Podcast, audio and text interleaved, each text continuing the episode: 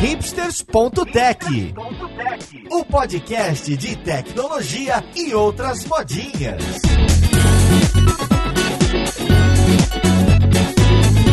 Olá, caríssimo ouvinte, seja muito bem-vindo a mais um episódio do seu podcast favorito. Meu nome é Paulo Silveira, esse aqui é o hipsters.tech e hoje a gente vai falar de ecossistema cripto, esse tema sem polêmica nenhum. Então vamos lá, podcast, ver com quem que a gente vai conversar.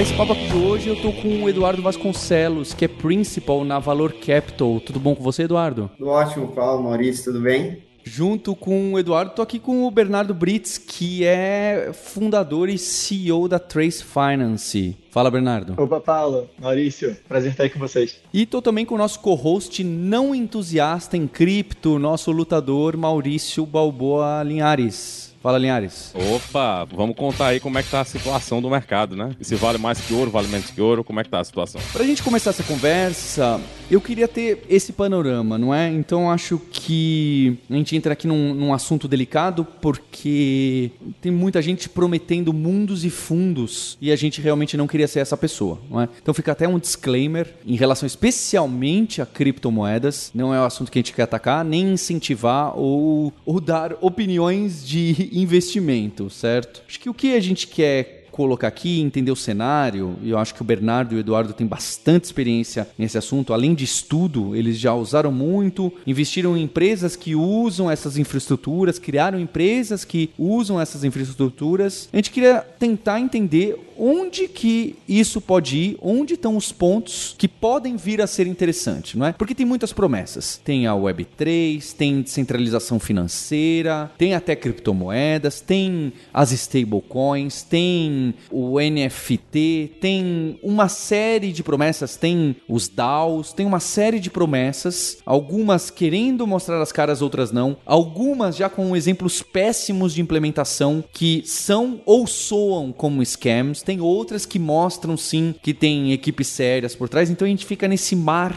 de quando algo é muito novo, é muito fácil das pessoas comprarem a ideia sem algo muito sólido na mão. E aí aí entra o caos. Então eu queria entender o que, que tem de coisas mais sólidas já acontecendo e mais palpáveis até para empresas e para os nossos ouvintes. Nós, como investidores de tecnologia, uma coisa que a gente sempre se preocupa é o timing. Você errar o timing basicamente quer dizer que você errou. Então, no caso de blockchain, é, a Valor investiu a primeira vez nesse setor na Coinbase em 2014, foi um investimento muito ligado a relacionamento, a gente tinha um bom relacionamento com fundo que está liderando a rodada, esse fundo queria basicamente um brasileiro participando, porque tinha já um interesse grande por brasileiros por Bitcoin naquela época. Desde então, a gente fez muito estudo e durante muito tempo não fez nada, até a gente começar a ver quais áreas é, inicialmente iriam começar a ter tração, coisas acontecendo. Eu, eu, acho que vale a pena aqui destacar a primeira delas, o mercado financeiro. Né? Você tem um mercado financeiro que é extremamente centralizado,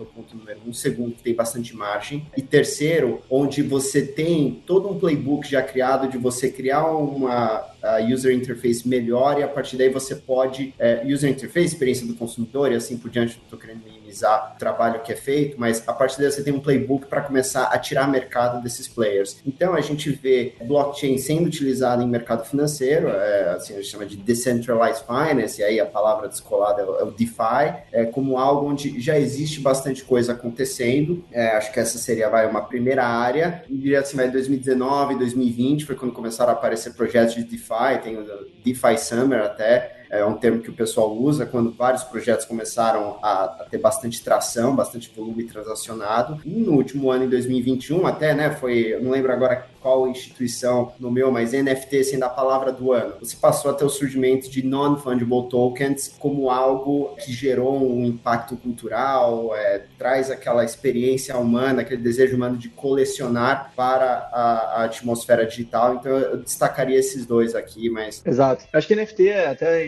importante a gente é, falar para o público no geral que normalmente não, não conhece tanto, é, ele não se limita só à arte, né? Então você tem NFT de, putz, imóvel, que você consegue tokenizar o imóvel Basicamente é algo que não tem um valor divisível ali por ele mesmo. Então, é, você não consegue, de repente, é, são, tem partes diferentes do mesmo ativo, né? Então, é, eu diria que o mercado de NFT com certeza está superaquecido. Você tem um, é, um funding entrando em cripto absurdo. DeFi, realmente, a gente teve vários protocolos. Eu lembro, eu estava na Coreia, acho que em 2019, e eu só via DeFi e NFT. E eu até tinha alguns que eu ficava assim, cara, mas que isso? Como, quem que vai botar liquidez é no, no protocolo que, com, que um usuário anônimo criou e, e, você colocava nos smart contracts lá e fazia um pool, enfim. E na época eu lembro também do X Infinity, né? Eu, eu, eu lembro deles é, pitching, OpenSea, tudo isso. Tinha um cara tipo num hoodie, sabe? Totalmente confortável, assim, bem a la cripto. E ele com um bonequinho assim de pelúcia aparecendo na frente de todo mundo e falando, tipo, this is the future.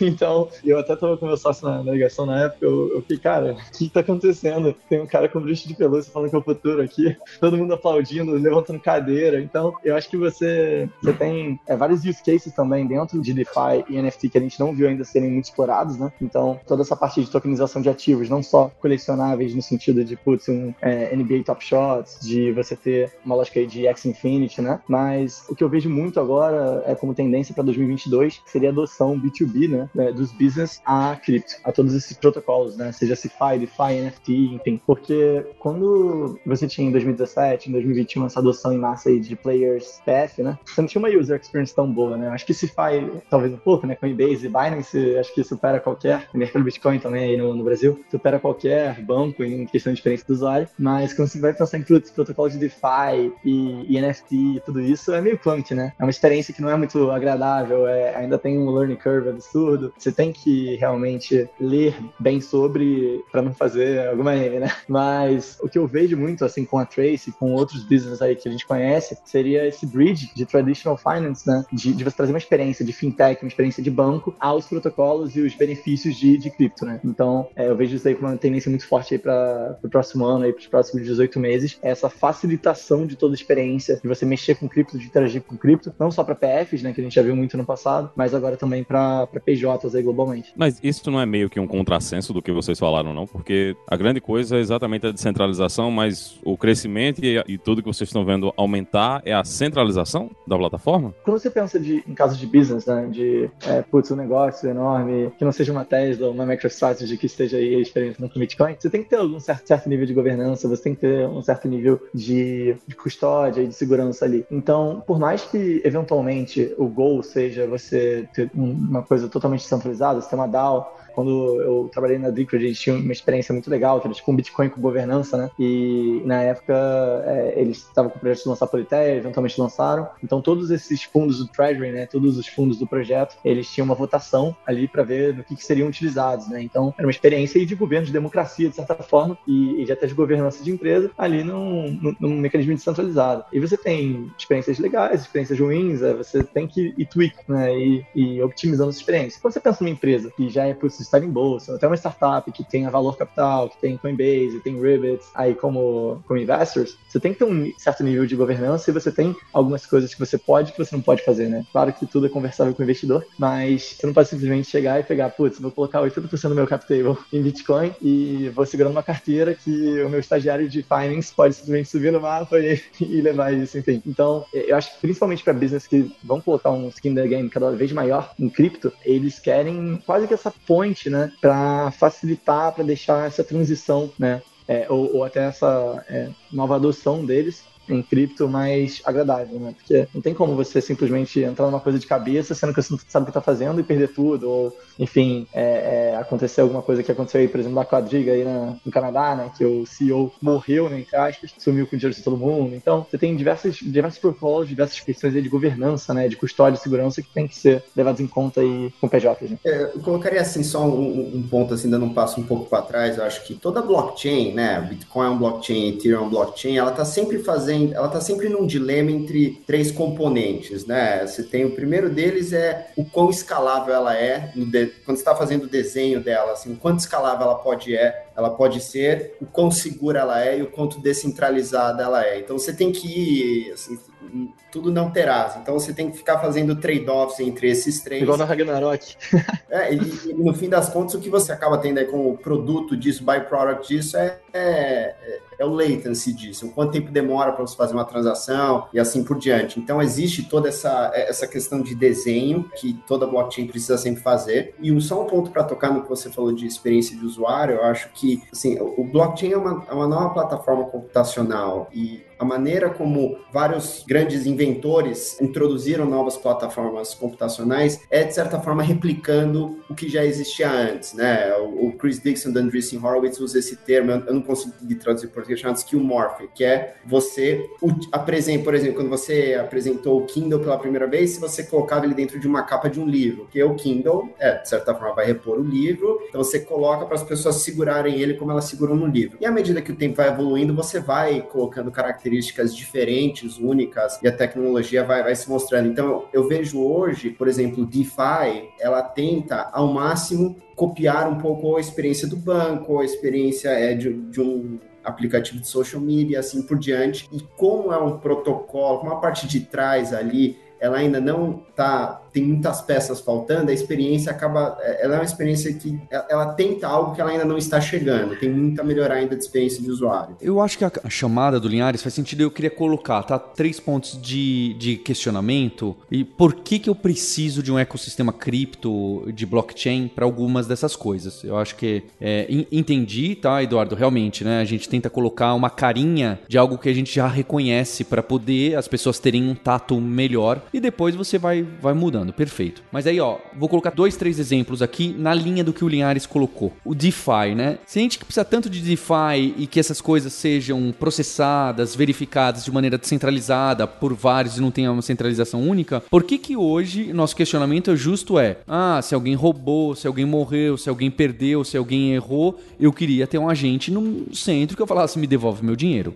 Ponto 1. Um. O ponto 2, que aí é o do NFT, que acho que vocês colocaram bem, né? Colecionável. E eu gosto, tá? Quem ouve a gente aqui sabe que eu gosto dessa parte. Porque eu vejo realmente uma proximidade com a arte e com a escassez real que isso gera, não é? Eu tenho gostado mais de artistas, de grafites, eu tenho comprado arte real, tá? A que você põe a mão. E eu tenho contato com pessoas que trabalham com grafite na rua, que grafitaram minha casa, etc. E eu vi como isso gera um gosto e você quer colecionar, né? Não é bem essa palavra nesse caso, mas você quer fazer parte desse movimento. E aí eu vejo que aí é a crítica que o meu irmão coloca. Por que, que eu preciso de um mecanismo como com blockchain, de NFT, para estar tá lá, se tá tudo no OpenSea gerenciando compra e venda, não basta um agente centralizador, como um site tradicional da Web 2, que simplesmente fala se é o Eduardo Bernardo Linhares que é o dono daquela arte. Ponto. Ponto número um. Segundo, é colecionável ou é algo que eu quero comprar para depois vender? Eu sei que as duas coisas estão ligadas, mas muita gente vai atrás,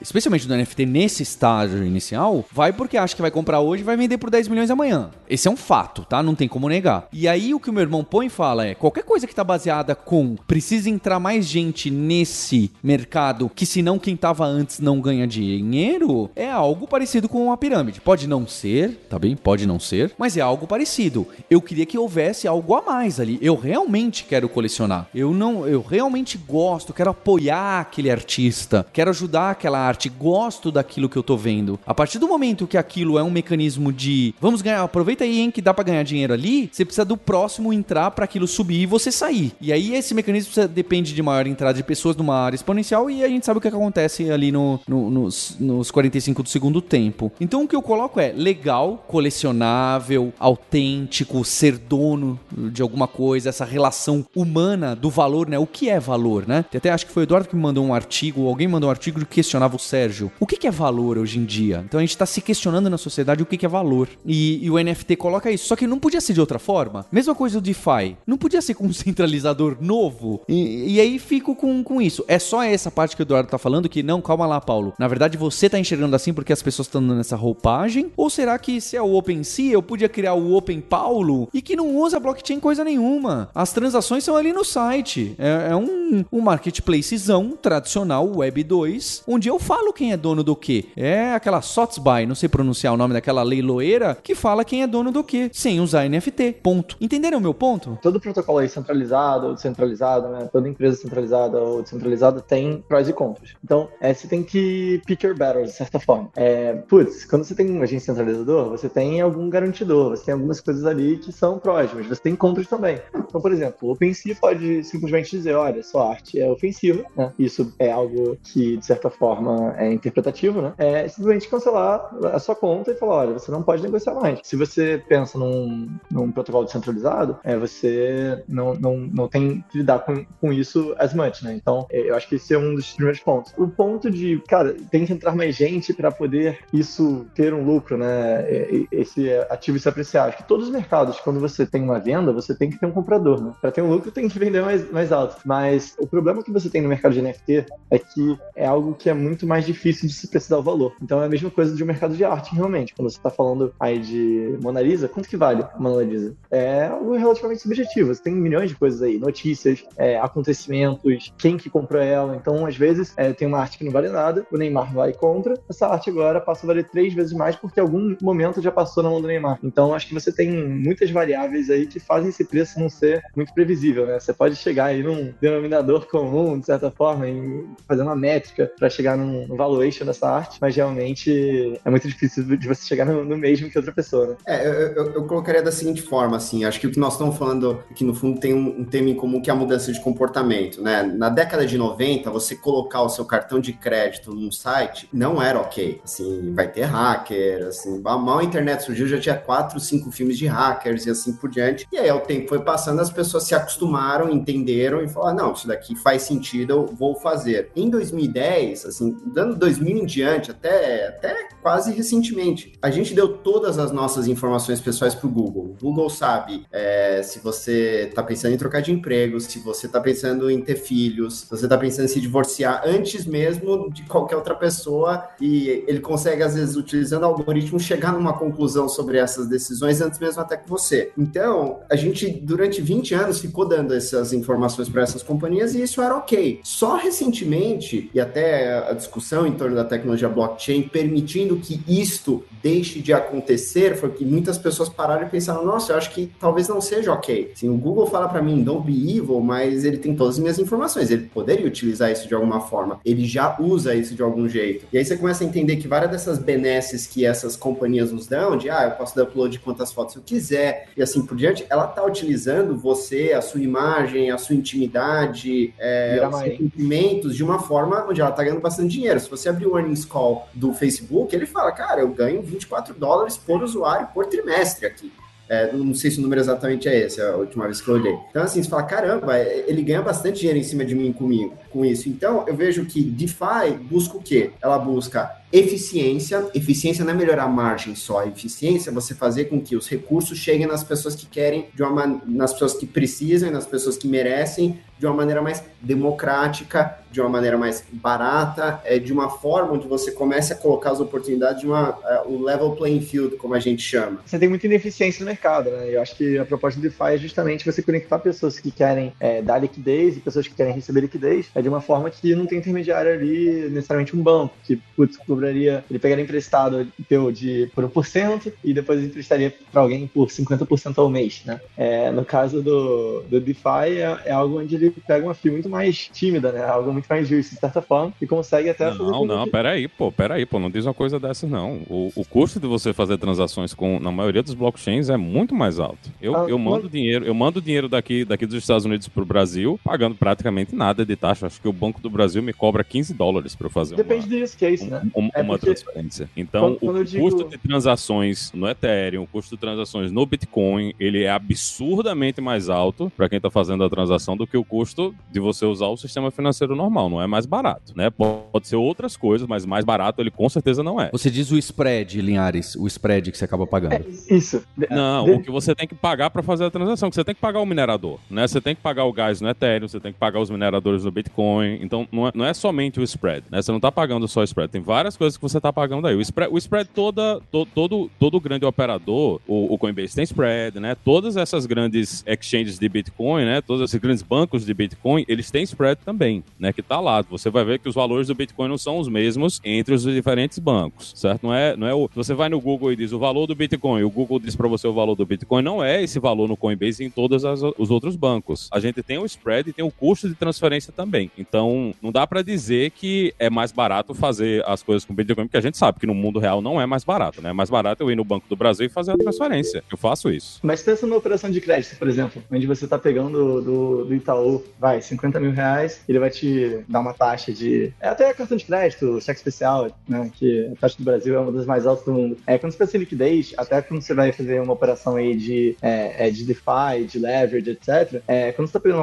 um protocolo DeFi, normalmente é algo muito mais barato, né? E não, não somente mais, mais barato, mas só que acho que os interesses alinham muito mais. Uma pessoa que está querendo emprestar aquilo ali para uma taxa X, uma outra pessoa que está querendo receber aquilo para uma taxa Y, e isso faz com que alguém que está emprestando ali consiga emprestar ganhando muito mais. E alguém que está pegando algo emprestado consiga fazer essa operação, de certa forma, pagando menos do que ela pagaria em diversas situações, né? Principalmente para uma pessoa que seja alheia ao, ao sistema financeiro. Então, é, algum estrangeiro, alguém que não, não tem um histórico de crédito, enfim, né? É, o, o Mark Andreessen, ele tem uma frase, ele costuma dizer que, olha, toda vez que aparece uma nova tecnologia, ele ela é pior que as tecnologias atuais em quase tudo. É mais lerda, ou pode ser mais lerda, mais cara, é mais complexa. Assim. Não, em alguma dessas dimensões apenas que ela é melhor. Essa é a versão 1.0. E a partir daí a gente vai iterando, melhorando e resolvendo os problemas. Então você tem hoje, a gente chama né, os Layer Ones, que são as primeiras é, blockchains que surgiram, Bitcoin, Ethereum, assim por diante. Elas estão cheias de problemas. O Ethereum, um monte de problemas. Um deles, custo de transação. Outro, velocidade. E aí o que você tem agora são uma série de projetos Layer 2, ou seja, são blockchains criados em cima do blockchain do Ethereum, buscando resolver alguns deles. Mas a gente não, não, não vou mentir aqui e dizer, olha, tudo melhor, tudo é superior. Não, o que, que blockchain é superior? Ela consegue te dar garantias. Você tem aí o, o, o software governando o hardware, que à medida que você. Supondo que as, mais 50% das pessoas que estão envolvidas nisso são pessoas honestas, são diferentes pessoas, não é uma entidade única, o que você tem é uma rede que não vai ser alterada. As regras do jogo não vão ser alteradas. E eu acho que isso é super importante do ponto de vista assim, de, de capitalismo, de, olhando assim a evolução da tecnologia. Quantos negócios você não vê o cara falar, eu sou uma plataforma? Cara, você quer ser uma plataforma, você quer atrair pessoas, em algum momento você vai começar a cobrar mais dessas pessoas. Você quer atrair elas por cobrando pouco, em algum momento você vai cobrar muito. Isso pode falar Mercado Livre, Rappi, qualquer, qualquer modelo de marketplace, existe essa. Se você olhar a maneira que as empresas são avaliadas, existe essa, essa premissa implícita nos modelos financeiros. Então, o que você tem em blockchain é a possibilidade, de você ter um marketplace, tem um take rate que nunca muda, porque 50% das pessoas da comunidade não querem que ele mude. Então a gente acha que isso traz uma, uma maneira diferente de você construir tecnologia. Interessante, vai resolver alguns problemas, não vai resolver outros. Né? Então, mas existir essa outra possibilidade, eu acho que é muito interessante para nós investidores de tecnologia, abre espaço para um monte de coisa bacana ser feita. Eu acho que essa resposta é boa também, encaixa para aquela do OpenSea, né? Ah, legal. Tá todo mundo comprando e vendendo arte, né?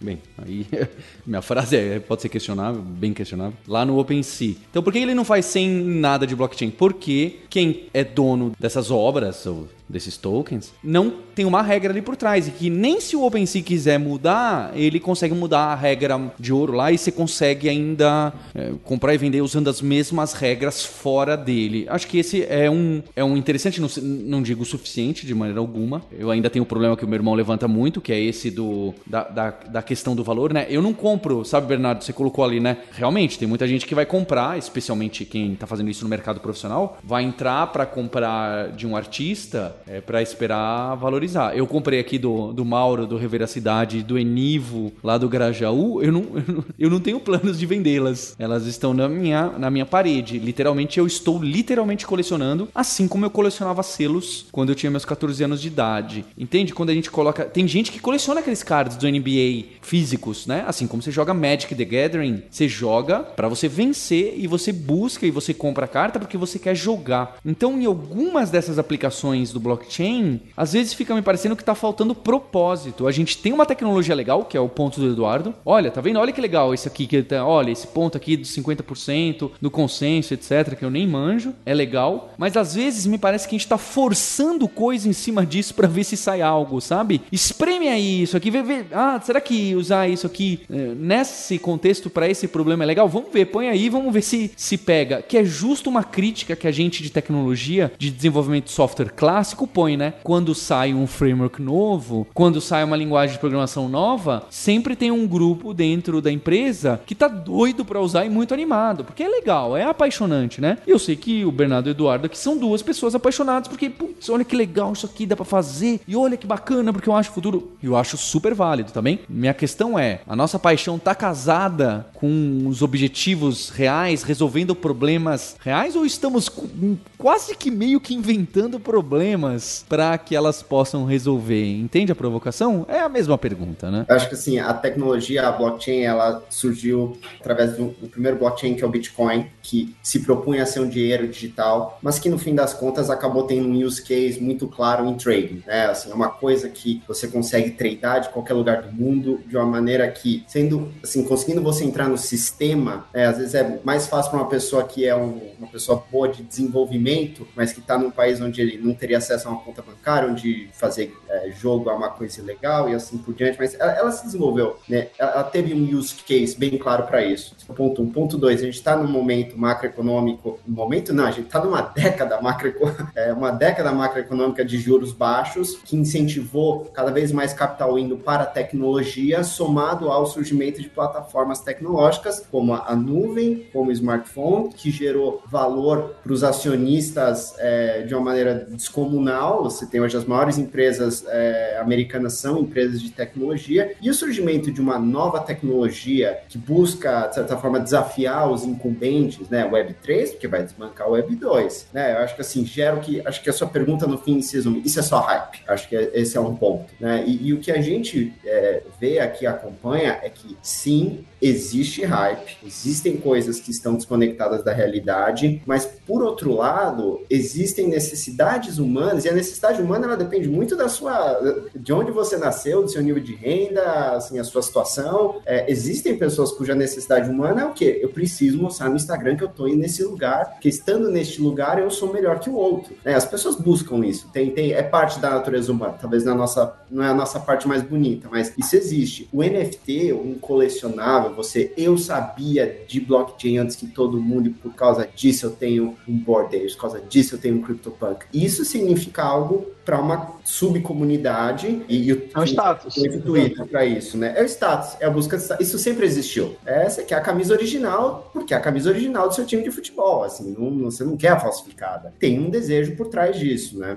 Exatamente. E você tem, assim, nessa parte de VC, né, de investimento flow into crypto, é, você tem justamente um capital que está buscando, putz, muito maneira essa tecnologia. É, a gente tem protocolos de DeFi, a gente tem é, gaming, blockchain, né, que você tem toda essa lógica de, putz, gente que ganhava dinheiro com WoW, sabe, jogando e colecionando itens, e eles faziam isso informalmente, né. Agora você tem isso construído no, no hardcoded no jogo, né. Você tem moedas ali para você transacionar, para você ganhar dinheiro, enfim, em cima de jogar, de algo que de deveria ser tecnicamente só entretenimento. Todos esses VCs que estão colocando muito dinheiro em cripto, não só VCs, né, mas você tem muitas figuras aí é, é, que estão olhando o cripto muito de perto e, e, investindo high stakes aí, né? Elas estão buscando justamente qual que é esse next use case, né? Então você tem alguns protocolos em cima de Ethereum, em cima de, de outras é, moedas, que às vezes agora você fala, cara, mas isso é tão useless, né? Pô, por que, que eu preciso utilizar isso? Caraca, não vejo sentido de alguém é, ver valor nisso nisso, mas que numa segunda interação, de repente você vai estar usando isso no dia a dia. Então, é muito que o, que o Eduardo comentou. É, é, você tem as empresas de cloud, né, de, de internet, e hoje são as mais valiosas do mundo. E daqui a pouco pode ser uma empresa que você julgava que, putz, é tão é, inútil isso daqui, né? Então, você imagina que antes você tinha alguns tipos de token em Ethereum, e você falava, cara, não, não tem porquê é utilizar isso. E muitas vezes, meses depois, tem, tem algum use case que aquilo ali se torna essencial, né? sobre o mundo.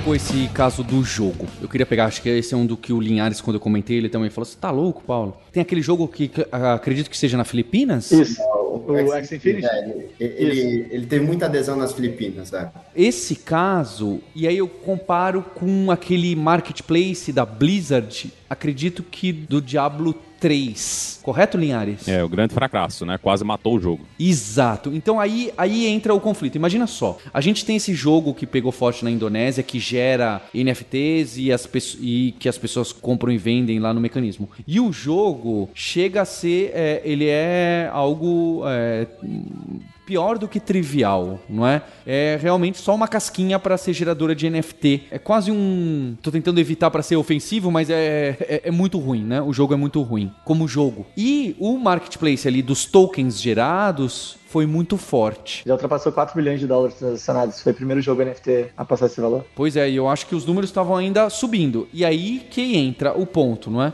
Do outro lado do espectro, a gente tem alguém centralizado, clássico em jogos, a Blizzard, num jogo que é top 20 do mundo, é, Diablo, que o marketplace centralizado que eles criaram, né? Porque hoje em dia, para quem joga bastante MMO e etc, normalmente as pessoas vão monetizar só o que é, é, firula, né? A roupinha, o chapéu, a cor, alguma coisa assim. Eles não monetizam as armas, os itens principais que você precisa fazer o grinding do jogo. E no Diablo, ali no mercado, valia tudo, né? Ou quase tudo você podia vender, comprar e fazer leilão e etc. E a Blizzard ficava com o FI. E eu não lembro porquê, o Linhares vai saber dizer, durou alguns anos e foi um desastre completo. A comunidade não gostava, a Blizzard não fazia dinheiro direito, mesmo com os itens escassos e etc. E e, é interessante, né? Porque, por que que isso aconteceu num jogo bom, não deu certo, e num jogo ruim parece que vai dar certo, me soa estranho. E se você pegar ainda outro collectible muito forte, o Magic de novo, imagina quantas pessoas não chegaram lá na orelha da Wizard uh, e, e, virou e falou assim: gente, começa a vender carta mais rara ainda e vende só cinco e ganha um bisulhão de dólares. E eles nunca fizeram isso. Sempre dentro, foi dentro do mesmo mecanismo, da mesma regra, sem ficar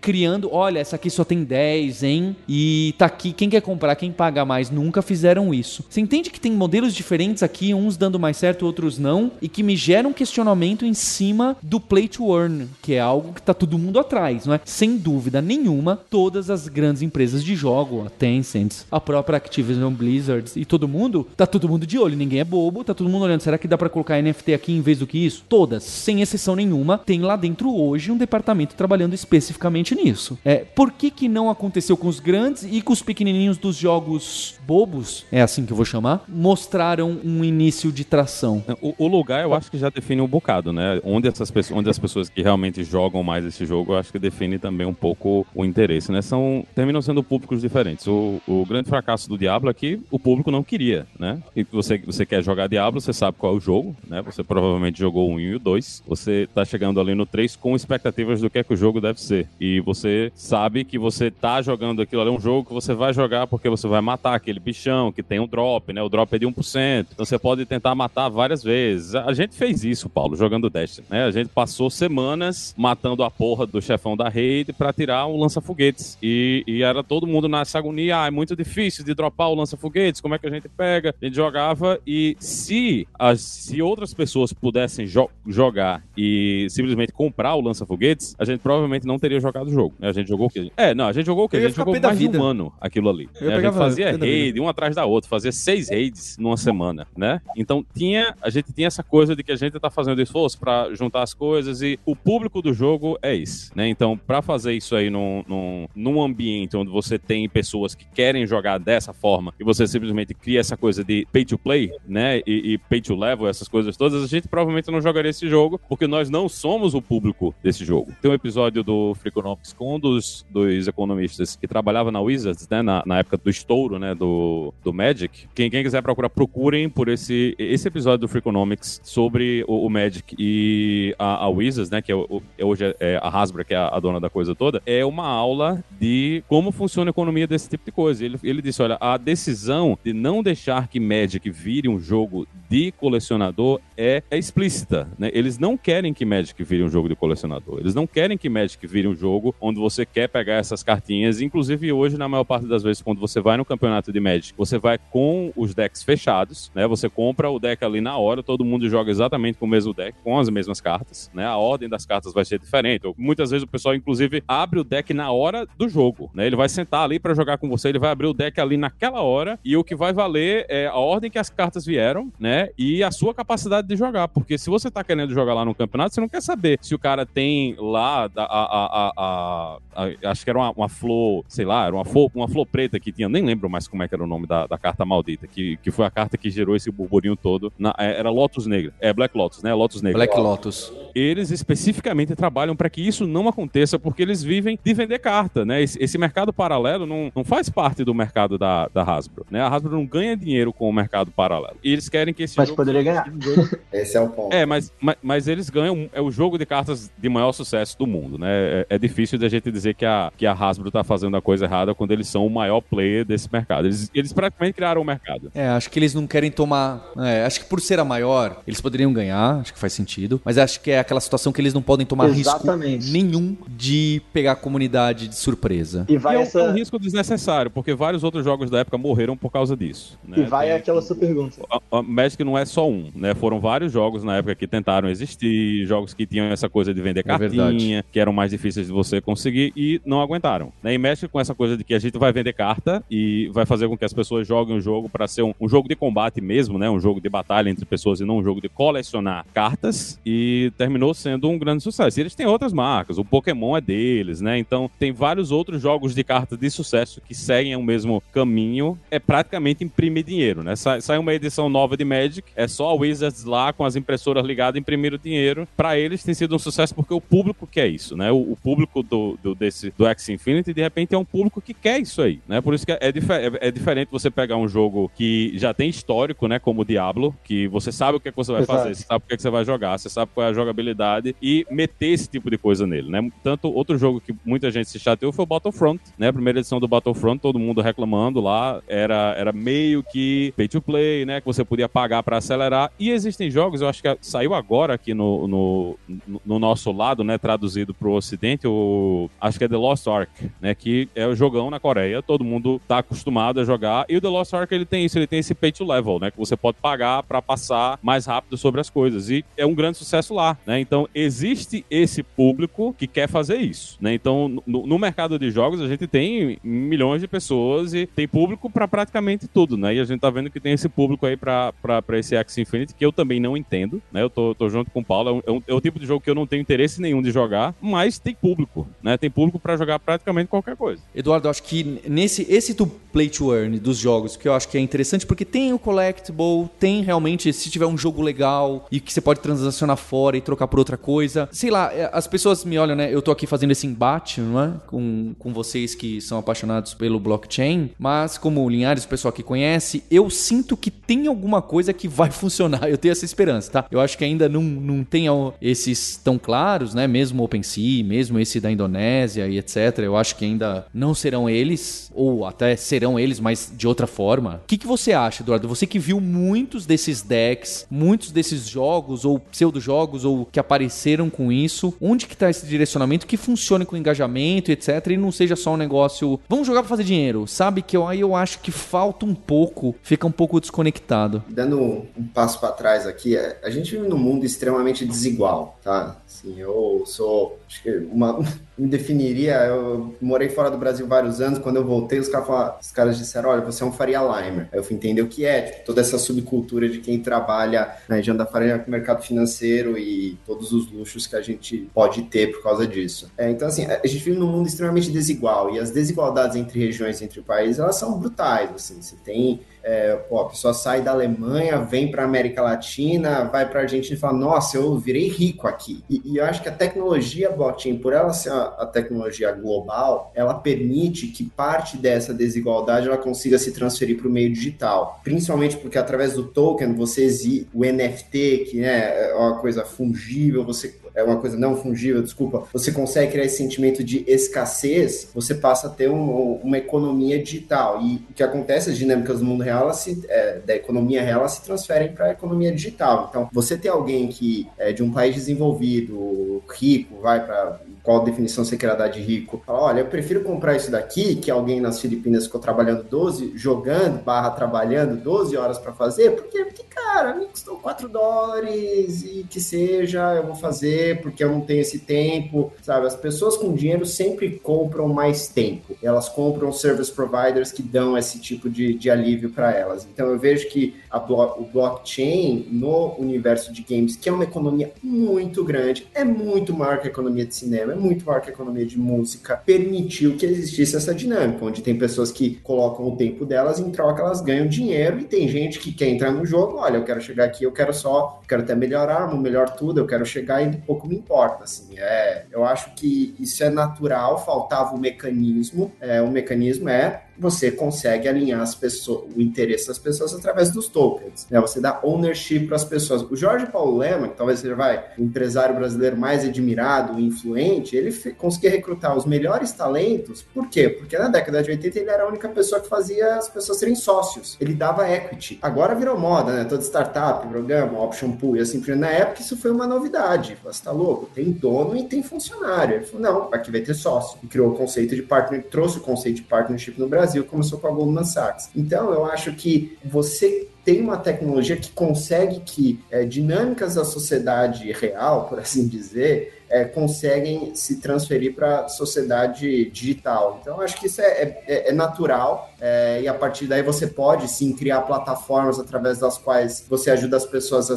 coordenarem os seus esforços e serem mais produtivas. E o Play to Earn é, é um pouco isso, pois você, ao ter um guild, às vezes eu penso em português falando isso daqui é um sindicato, é, você consegue fazer que as pessoas joguem de maneira coordenada e 2 mais 2 vira 5, né? As pessoas estão jogando juntas e assim por diante. E nisso a gente vê oportunidade para deploy capital e conseguir obter retornos financeiros ajudando a desenvolver tecnologia tecnologia. Agora, eu não tenho nenhum problema de investir em algo que hoje é um brinquedo. Quantas coisas a gente não fala, nossa, é que parece um brinquedo. Depois de um tempo estava todo mundo fazendo. Sim, tem muita extravagância em blockchain, tem muita extravagância nesse universo, em coisas que nem eu entendo. Mas à medida que você vai entrando, olhando a razão, é a natureza humana, é a busca por status, é a busca por é, assim, uma sobrevivência, a sua, a sua sobrevivência e assim por diante, né? Só pegar aquela pirâmide de Maslow o que você tem com, com esse modelo de play to earn é quem está no topo está comprando de quem está embaixo, né? Como, normalmente é na sociedade. Então, assim, a gente é, vê esse movimento de uma gente, eu falei a valor, a gente vê isso como algo que vai acontecer, é da natureza humana. Assim, tem, sempre tem alguém disposto a pagar para chegar na frente. Sempre tem alguém disposto a chegar no aeroporto e falar: eu quero executivo, eu quero gastar 200 dólares para conseguir ficar na área VIP isso, isso existe, sempre vai existir. Senão o avião teria todas, todo mundo ia de econômico, sabe? Não é assim. Tem alguém disposto a pagar para ir na frente, para sair mais antes. Assim, quantas experiências dentro de um voo, por exemplo, são fatiadas, né? Ah, se você quer isso, você quer sentar aqui, você quer sair, tem que pagar mais. Isso existe. Então é, é instinto humano, tem uma tecnologia que viabiliza isso, é, com custos baixíssimos, tem, tem oportunidade para ganhar dinheiro. É mais ou menos assim como a gente olha, tá? E a gente tem histórico, né? Ainda hoje, se você quiser comprar ouro no World of Warcraft, vai ter gente que joga só para juntar ouro e vender ouro para você, né? Então, eles pe pegaram essa, essa mecânica que a gente conhece, já, já, já tá dentro dos jogos, né? E é essa parada mesmo que você falou que é o tempo, né? Ninguém. Se, se a pessoa quer jogar, ah, mas eu não quero esperar para juntar todo esse ouro, é melhor pagar para uma pessoa que já jogou, né? E pagar com dinheiro. E quando você vê essa diferença, né? E, e o, alguém tá comprando com dólar para uma pessoa que mora num país que tem uma, uma renda per capita muito menor, é, é, é meio que a, o eterno offshoring, né? Você tá offshoring de um país mais desenvolvido, com a moeda mais forte, lá para o país menos desenvolvido, que o pessoal, que aquele dinheiro vai valer mais, né? Aquele tempo vai valer mais. Mas você precisa dos dois lados, né? Você tem que ter tanto o cara que tá jogando para ganhar dinheiro, como o cara que tá jogando para gastar dinheiro, né? O, o, o lance é você descobrir onde é que tá o equilíbrio nisso aí aí, né? Encontrar esses públicos aí para equilibrar o mercado. Porque também, se não tiver gente o suficiente dando dinheiro, do outro lado não vale a pena você jogar para ganhar dinheiro, né? Exato. E, e, eu só colocaria um último ponto que, assim, essa é uma coisa que eu venho pensando bastante, tentando desenvolver um, alguma tese em cima disso, que é, assim, quando eu olho o desenvolvimento de tecnologia, né? Você fala, o open source venceu, você, as pessoas colocam o código delas, você pode utilizar, você só precisa resolver os problemas de uma vez só, né? A maior parte do código no mundo, vocês são, vocês trabalham com isso, eu bem mais do lado financeiro, é, assim, existe essa cultura. Quando alguém me explicou que era o GitHub, eu caí de costas, falei, as pessoas colocam código. Assim, vai trabalhar num banco de investimentos, pede a planilha da pessoa que trabalha do seu lado. Você fez então manda para mim, a pessoa olha para sua cara e fala: "Nunca vou fazer isso". Então, o que eu tô dizendo aqui é: indústrias diferentes operam sob códigos, sob éticas diferentes. Então, o que para você é um absurdo, poxa, como é que alguém paga? Para outra pessoa é bem simples. Eu peguei aqui, eu comprei, eu tenho dinheiro e ponto final. Então, acho que essa é a coisa para a gente pensar, assim, o, as diferentes indústrias com diferentes culturas, éticas, modos de pensar pensar. Eu acho que vai muito aquilo que o, daquela pergunta que o Paulo falou, putz, por que, que a Blizzard, por que, que a Riot Games, etc., não, não experimentaram com missões? É justamente porque se ela falha fazendo isso, é a mesma coisa que aconteceu com a Blizzard quando ela fez Diablo 3. É, o backlash é muito maior. Então uma Sky Mavis, que não tem nada a perder, acabou de aparecer ali, levantou dinheiro, fez um protocolo aí de NFT, né? Você tem aí o pessoal da Dapper também, que fez os CryptoKitties, que acho que foi a primeira iteração aí de NFT de sucesso. É, o pessoal surgiu do nada. Então quando você surge do nada, e a mesma coisa de, de challengers, né, na verdade, você está disposto a ganhar muito menos do que os incumbentes, né? É, eu acho que esse que é o mais legal. É, o pessoal que está que tá partindo do zero é, para alguma coisa, ele não precisa necessariamente ganhar 40% de fees, igual a, a alguns players ganham. Eles não precisam ter, talvez, a cautela que outros players teriam porque tem uma reputação a zelar. Eles estão partindo do nada. Não vai ser negativo, assim, virar negativa a reputação deles não vai ser algo tão problemático, já que eles não tinham reputação para começar, sabe? Então, eu acho que é muito mais essa, esse poder arriscar, né? Que, que aí vai muito dessa diferença de incumbente versus startup, né? É, o banco não vai sair lançando, integrando um monte de token, um monte de coisa em blockchain, é, enquanto uma startup é, que está começando, que tá,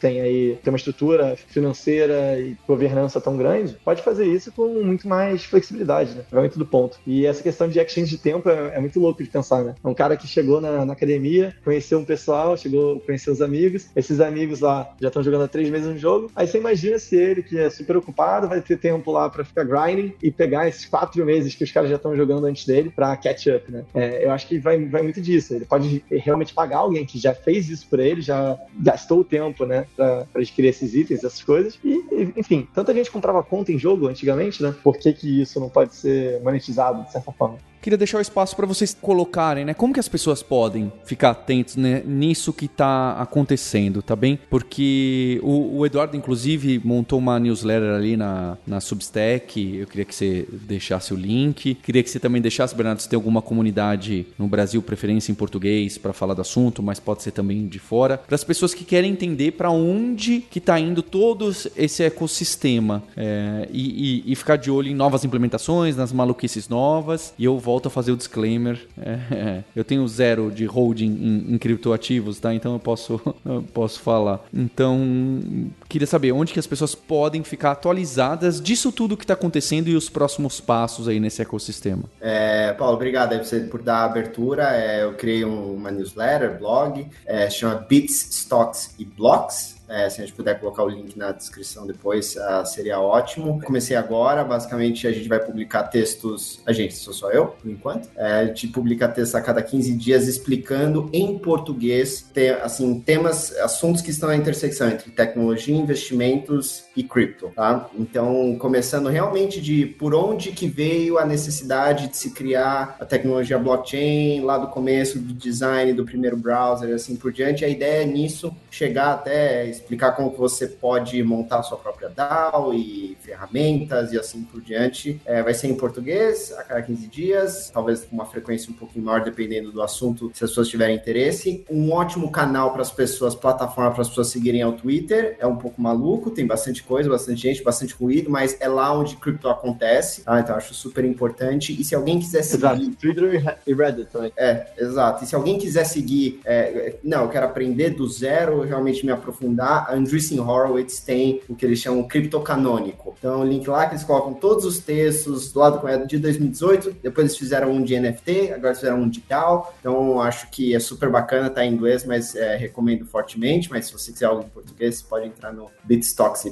Blocks. Eu recomendaria aí esse, o próprio Reddit, né, o Crypto Twitter também, você seguir alguns nomes aí que são mais expoentes no mercado. Mas eu acho que o mais legal da, da comunidade cripto, né, de todo esse mercado, é que você pode simplesmente entrar no Slack de um projeto, entrar no Discord deles e conversar com eles. É claro, acho que sempre é importante colocar que você tem que ter cautela e, e vão ter pessoas, por exemplo, se você for no grupo de Telegram, que vão ficar te mandando mensagem no privado, te mandando link, etc. Não clique nesses links, que muito provavelmente vão tentar fazer alguma coisa é, é aí é, contigo, te aplicar algum golpe, enfim. Então, é, na, na prática, assim, é, eu diria que você, você tem uma abertura muito maior. Você não consegue é, entrar ali no um board, entre aspas, de uma empresa que você está investindo ação e bater um papo com eles. No Slack do projeto você consegue bater um papo com os, com os desenvolvedores, com fundadores. Você tem Ask Me Anything, né? Então você pode tirar suas dúvidas lá com, com o pessoal do, do mercado. E, assim, eu acho que é muito legal você se aprofundar muito em um projeto antes de você efetivamente investir nele, de você ter algum comprometimento financeiro nele. Mas você tem muita coisa, né? espalhado na internet, de certa forma, para você aprender, é, mas é muito democrático no, no, sentido de você conseguir entrar e, e, falar diretamente com as pessoas que estão responsáveis por aquele projeto. Né? Claro que projetos maiores hoje em dia é mais difícil, né? Porque tem, tem mais usuários, mais seguidores, então não vai ficar o CEO ali da moeda, né? Não vai ficar um, um dos, dos, founders ali, do, do, founding team da moeda, respondendo ali o dia inteiro. Mas é, realmente você consegue conversar com a equipe, entender bem, e é, é muito louco. Acho que passou um pouco aquela fase de 2016 que você entrava no Slack e conseguia falar com putz, cara que fundou a moeda e vai ter um papo com ele, e mesmo a moeda sendo top 20. Mas agora, principalmente essas moedas novas, você consegue. E tem muita coisa legal para você entrar, né? Eu acho que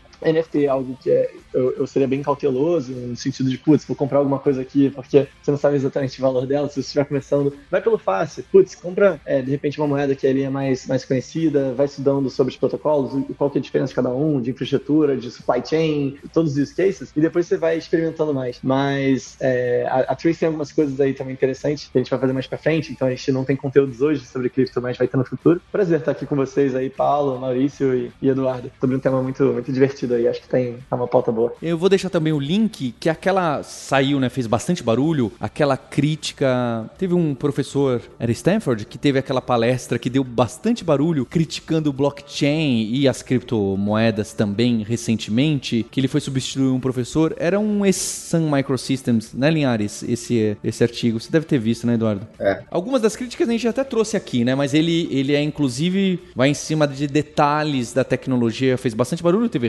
respostas. Ah, então eu queria também agradecer o Eduardo e o Bernardo por darem a cara a tapa aqui para ouvir as nossas perguntas e, e, as nossas provocações, viu? Foi Sempre muito cuidado, né, minha gente? Sempre muito cuidado. Se prometerem ganhar demais, muito louco, vai multiplicar o seu dinheiro. É golpe. Não entra nessas 15% ao mês, corre.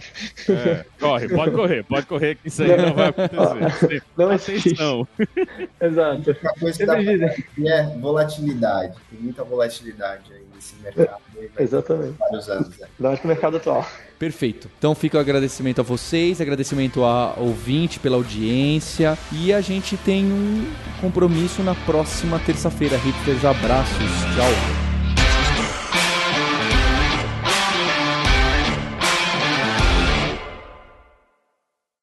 E se você gosta do hipsters.tech, eu queria lembrar que a Lura não patrocina e não cria apenas o Hipsters. É, tem diversos canais de YouTube, podcasts, que a gente participa lá diretamente. A gente está lá no Jovem Nerd, a gente está no Nerdologia, a gente está no Ciência Todo Dia, no Manual do Mundo, a gente está em diversos podcasts e YouTubes de tecnologia. A gente está com o The Champs, com o Mário Soutinho, com um monte de gente, com o Peixe Babel. Então, se você entrar em alura.com.br barra Luraverso, você vai ver todo esse universo de influenciadores e influenciadoras de tecnologia que a gente tem muito orgulho de apoiar e mostrar o que, que a gente está fazendo aí, o que, que é o nosso trabalho e que nosso objetivo realmente tem um compromisso com a comunidade e do crescimento da ciência, da tecnologia e do estudo com a comunidade brasileira. Então, vai lá conhecer um pouco mais desse trabalho nosso. Você ouviu o hipsters.tech. Produção e oferecimento alura.com.br. Mergulhe em tecnologia. Edição Radiofobia Podcast e Multimídia.